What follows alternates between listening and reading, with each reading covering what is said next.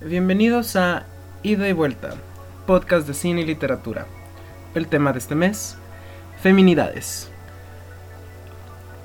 Fue un poco difícil para mí encontrar como el tema correcto, o más que el tema, como el material correcto para este tema. Siento que hay mucho que se ha dicho, siento que hay mucho que se puede decir, y creo que es muy fácil como encasillar este tema este eh, tanto género como el feminismo como las feminidades y las masculinidades yo creo que el auge de los estudios de género de estos últimos años pues realmente tienen el riesgo de caer en encasillar todos estos términos con los que nos estamos volviendo cada vez más eh, familiarizados eh, sin embargo el mes pasado fue la muerte de una escritora que a mí en lo personal me gusta mucho Ursula K. Le Guin este, una escritora de ciencia ficción americana que pues nació en 1929, acaba de morir hace poco, en, enero, y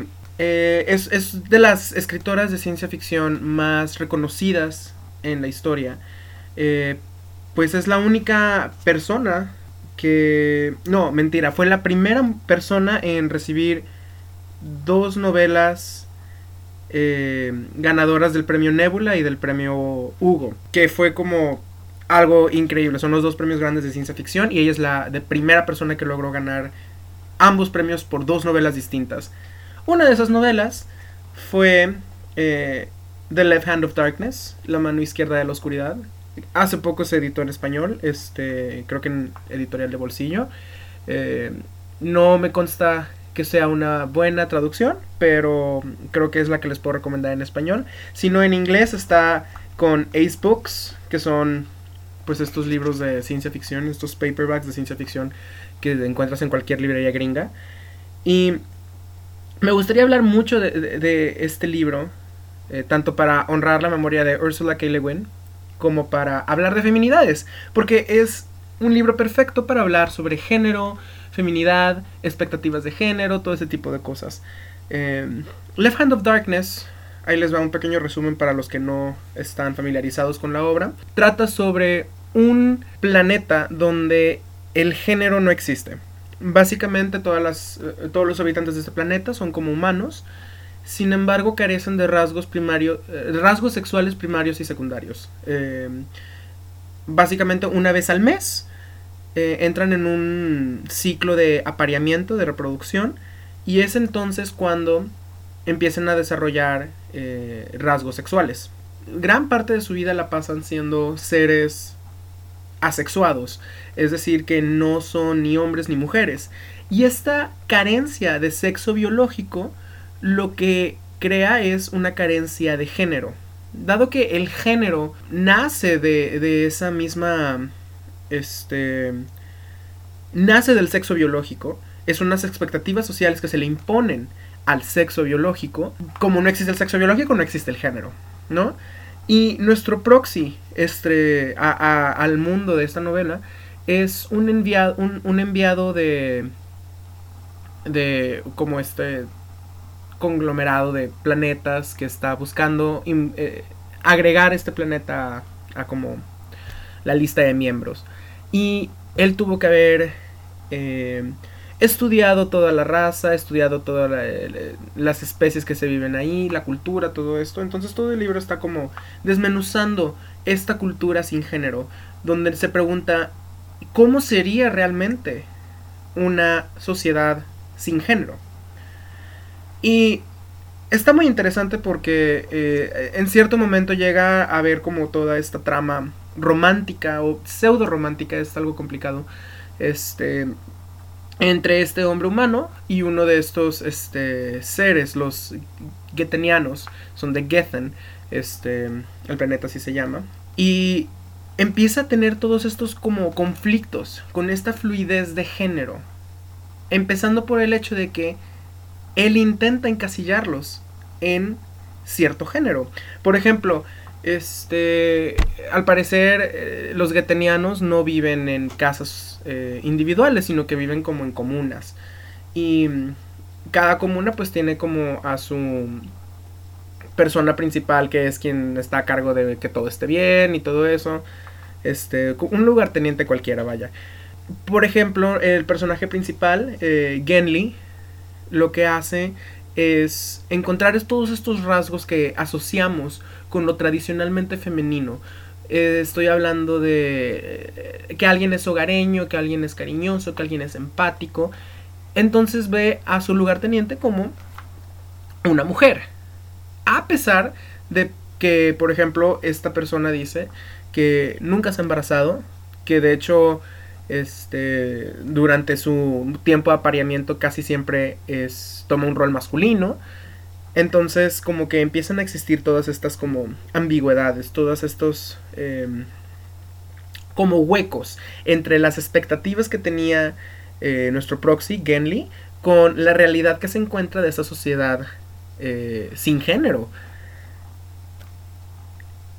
Sin embargo es, es importante Em, recordar que es mucho más difícil de lo que parece vivir en una sociedad sin género. Y, hay un estudio muy, muy padre que incluye eh, la novela.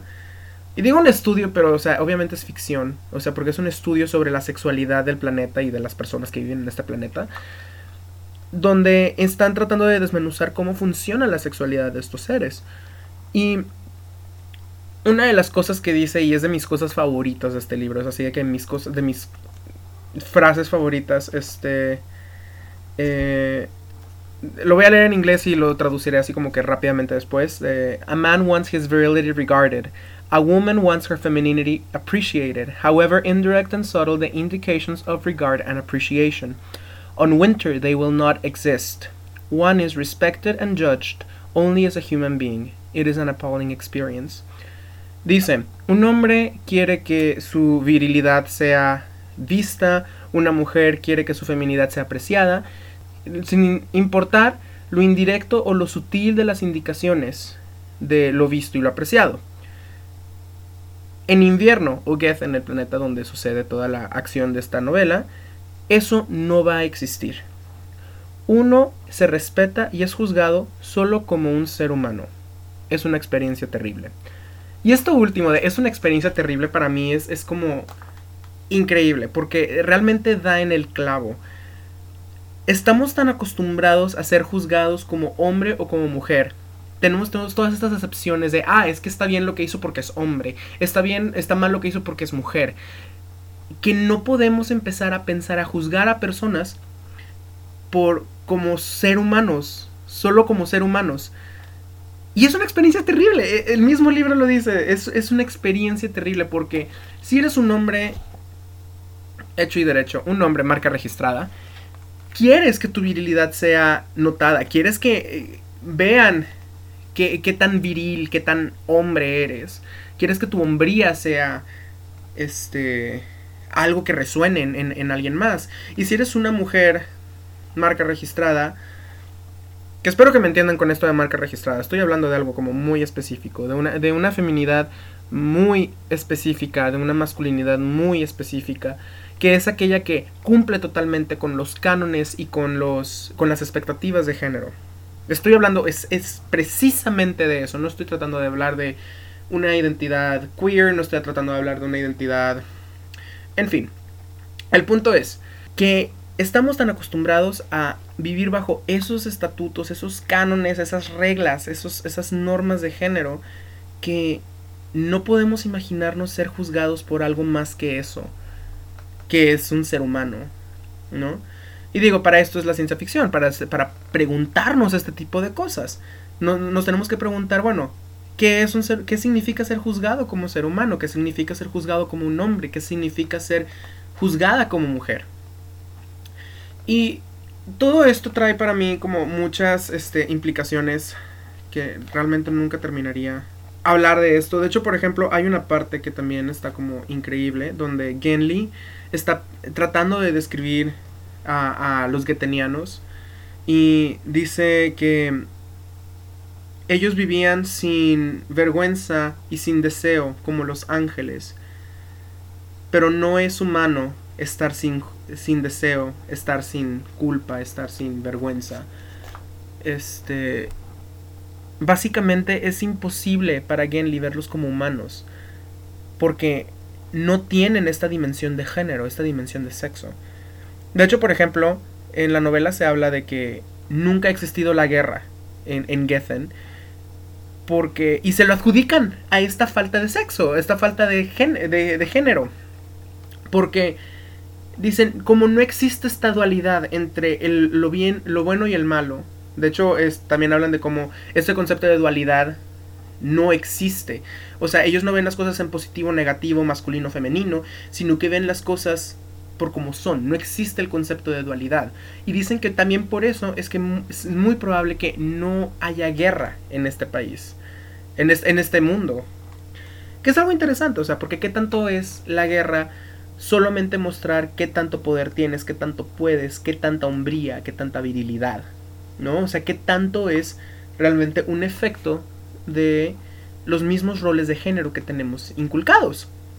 Y esto me lleva a una de las experiencias más increíbles. Realmente no tengo como palabras para hablar de esto. Eh, pero hace poco vi las primeras dos películas de Fifty Shades of Grey que técnicamente están basadas en dos libros, pero si, si, soy franco con ustedes, no planeo leer estos dos libros. Y vi estas dos películas más que nada por morbo. Este, eso se los voy a, se los voy a aceptar. Este, no, no era porque yo esperaba ver una gran película, no es porque yo esperaba ver algo como sumamente erótico, sumamente sexy, sino porque tenía mucho morbo. Especialmente ahora que salió la tercera, yo estaba como que pensando, ah, podría estar interesante como ver de que, pues, ¿qué onda con esto? Porque todos estamos todavía hablando de Fifty Shades of Grey. Y me llamó mucho la atención como toda esta película, bueno, ah, voy a hablar un poco más de la primera que de la segunda, porque seamos francos, la primera está mejor que la segunda. O sea, la segunda está como súper innecesaria. Y, y esto es un súper paréntesis, yo sé que realmente no tiene nada que ver con lo que estoy hablando, pero la segunda película le faltó muchísimo más como erotismo. Si de por sí los, los, dos actores principales no tienen nada de química juntos, en la segunda película aparte le quitaron como que todo lo sexy a esta relación. Entonces es como sin chiste, así como que bueno, ¿y para qué? ¿No? En fin. Voy a referirme más a la primera película. Este... Yo creo que en, en, en esta película lo que se hace es exacerbar estos roles de género, ¿no? Los hombres tienen que ser hombres hechos y derechos tienen que ser viriles, fuertes, dominantes. Las mujeres deben ser sumisas, las mujeres deben ser calladas, las mujeres deben ser tímidas. Y digo, Anastasia sí tiene estos momentos donde se levanta en contra de Christian, donde ella como alza la voz, se vuelve esta mujer empoderada como por dos segundos antes de que Christian le empiece a dar, empiece a dar nalgadas. O sea, sí intenta decir como hacer como un, un, statement de cómo es sobre la liberación sexual femenina, sobre cómo las mujeres también pueden disfrutar el sexo, pero al mismo tiempo nunca logra nada con eso, nunca, nunca lleva a nada interesante, nunca empieza una discusión al respecto, solamente es como te voy a lanzar dos líneas de Anastasia siendo más o menos un personaje independiente y ya veremos qué pasa después de eso, que realmente nunca es nada. De hecho, no pasa mucho, en estas películas, tienen muy poca trama. Pero... Perdón, me estoy distrayendo pensando en esto. No, no, es, no es con afán de criticar. No es con afán de criticar esta película, porque yo entiendo el mercado al que va dirigido, yo entiendo para quiénes están hechas estas películas, entiendo lo que buscan al ver estas películas. O sea, finalmente no, hay nada más en esta película más que, ah, vamos a ver el trasero de Jamie Dornan, vamos a verle las boobies a... a, oh, se me fue el nombre. Oh, se me fue el nombre. Y me quedó súper bien. En fin, se me, voy a recordarlo. Pero el punto es, este, que una consecuencia de, de, de esta película es mostrar lo tóxico de esta masculinidad, lo tóxico de esta feminidad en una relación súper tóxica, que es la relación entre Christian y Anastasia. Este.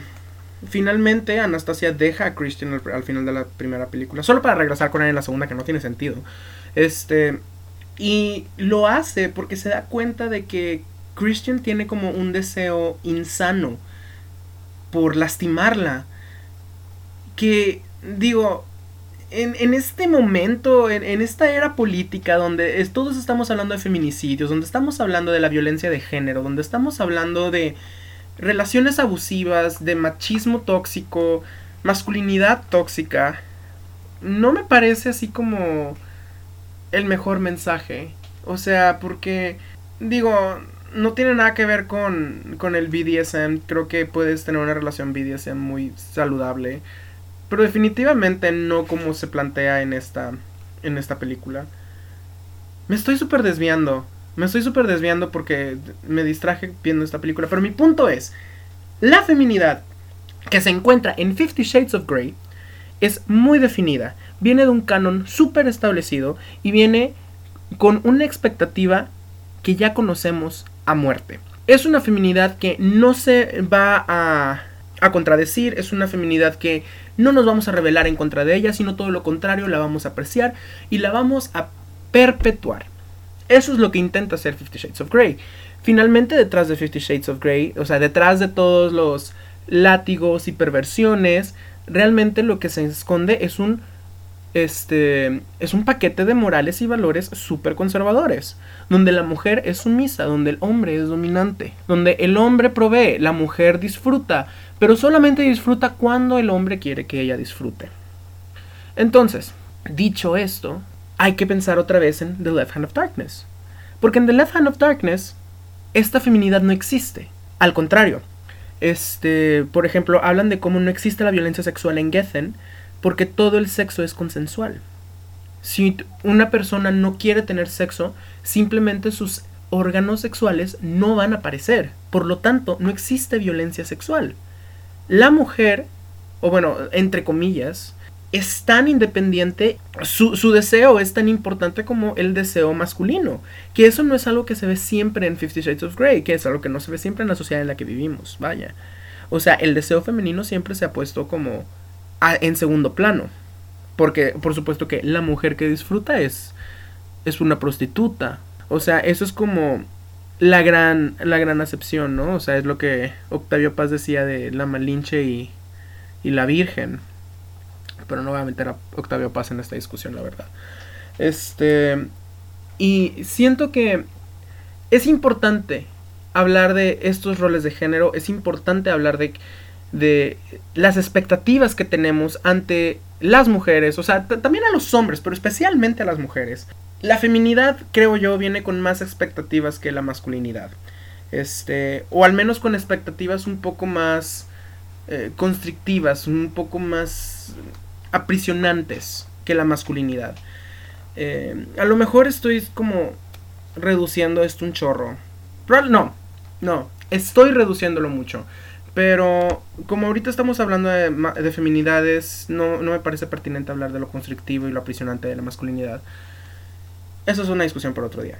Este, siento que no he llegado a mucho con esta discusión. Espero que haya sido como al menos un poquito interesante, un poquito así como para reflexionar un ratito. Este, entre tú que me estás escuchando y yo que estoy hablando sin parar por 20 minutos. Porque sé que no estamos llegando a mucho, solamente sé que hay una exploración de cómo sería una sociedad sin expectativas de género versus una sociedad, versus una película que refleja nuestra sociedad, que está plagada de expectativas, que está totalmente esperando perpetuar este un cierto canon de género. ¿Cuál es mejor? La verdad no sé. O sea, porque uno podría decir, no, no, no, es que por ejemplo en, en, en no hay guerra, pero todo el tiempo hay como toda esta rivalidad, tienen esta discusión del honor, sobre la traición, la gente muere, hay asesinatos, no hay violencia sexual, pero sí hay asesinatos. ¿Qué tanto es naturaleza humana? ¿Y qué tanto es los roles de género que nos imponemos? ¿Qué tanto es la sociedad? ¿Qué tanto es la naturaleza? ¿Qué tanto es el instinto? No sé, yo creo que no tengo algo muy claro que decir este mes.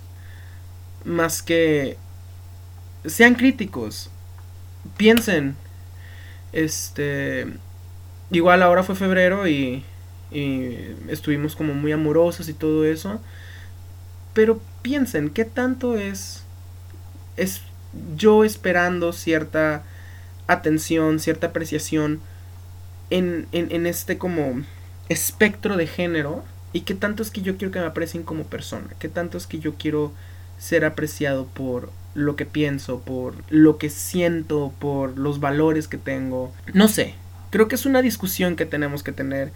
Creo que Ursula K. Le Guin nos ayuda a iniciar esta discusión sobre la relevancia de, de, de, esas expectativas de género en la sociedad actual. A lo mejor ya no son tan relevantes como lo eran antes. O a lo mejor sigue siendo tan relevante, porque si no fuera relevante, Fifty Shades of Grey no sería como el fenómeno que es ahorita. Entonces no sé, supongo que esto es todo por ahora. Síganos para más podcasts que son más como conversaciones sin rumbo. Pero espero que haya sido al menos un poquito enriquecedor para ustedes. Este, definitivamente fue enriquecedor para mí. Me puse a pensar en muchas cosas y a lo mejor no llegamos a mucho, pero al menos ya empezamos a pensar en ello. Yo creo que ese es el primer paso para cualquier como juicio, cualquier decisión, cualquier pensamiento que valga la pena. En cualquier caso, este, muchas gracias por acompañarnos, este, por acompañarme eh, este mes. Eh, como siempre, los invito a escuchar el podcast de mi compañera Vicky Garza. Ella les va a hablar de Yo, Tonia y sobre violencia. Entonces, amárrense, va a estar bueno. Eh, yo los dejo hasta el siguiente mes. Y muchas gracias. Esto fue Ida y Vuelta, podcast de cine y literatura.